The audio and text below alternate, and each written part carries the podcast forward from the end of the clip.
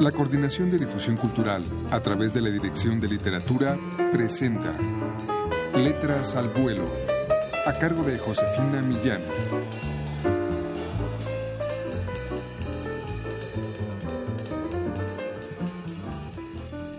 Bulnes visita esa ciudad amurallada de calles silenciosas.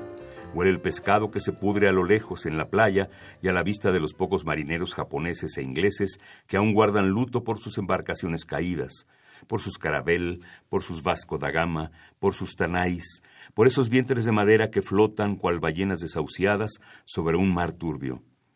Y vienen a su mente las caras afligidas de aquellos amantes de pasos cortos, persiguiéndose sobre un escenario de maderas crujientes con sandalias que casi flotaban y recuerda los ojos rasgados del público, abriéndose como bromas fatales ante la aparición repentina de la muerte.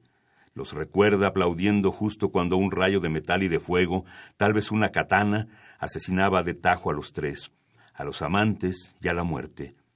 Y Bulnes descubre que ocho años no han sido suficientes para asimilar el sinsentido de una muerte asesinada. Extraño teatro el de Yokohama.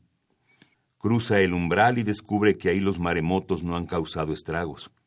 Encuentra a una mujer bañándose en plena calle, junto a unas flores alargadas de tallos mojados. Piensa en la posibilidad de pagarle a una mujer, de sentarse tras el papel de arroz para verla desmaquillarse. Y luego saborea el té y el opio. Un enorme luchador que se viste solo con una planta endémica lo mira con esos ojillos que suelen detener el tiempo. Llovizna. Un hombre cruza delante de Bulnes.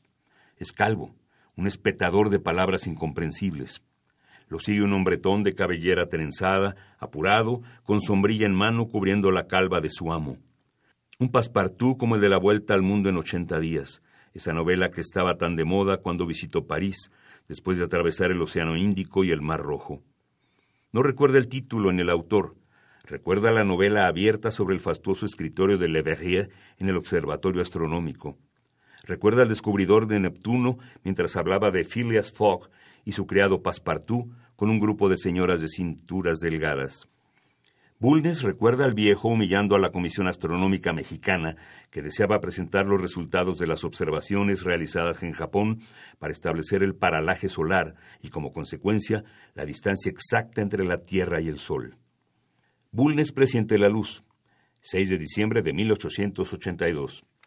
Venus pasará frente a la circunferencia solar, la cruzará como una mosca que se desliza a través de un platón brillante, una mancha apenas. Sale con una flor alargada en la mano izquierda. Le da la impresión de que la tierra se mueve bajo sus pies. Se cruza con algunas ancianas encorvadas que acarician perros de orejas puntiagudas. Divisa la colina del Bluff. Espera que la casita que usaron como observatorio ocho años atrás todavía esté en pie después del gran maremoto.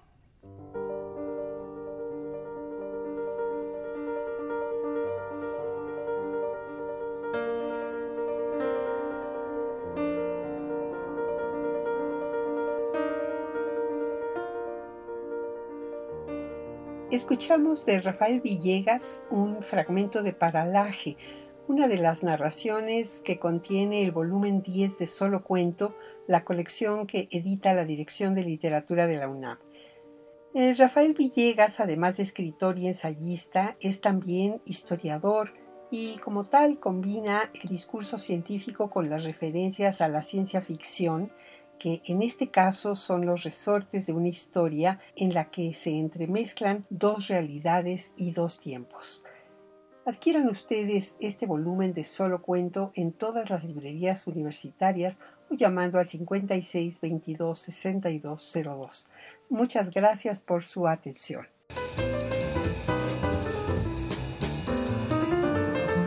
La Coordinación de Difusión Cultural a través de la Dirección de Literatura presentó Letras al Vuelo, a cargo de Josefina Millán.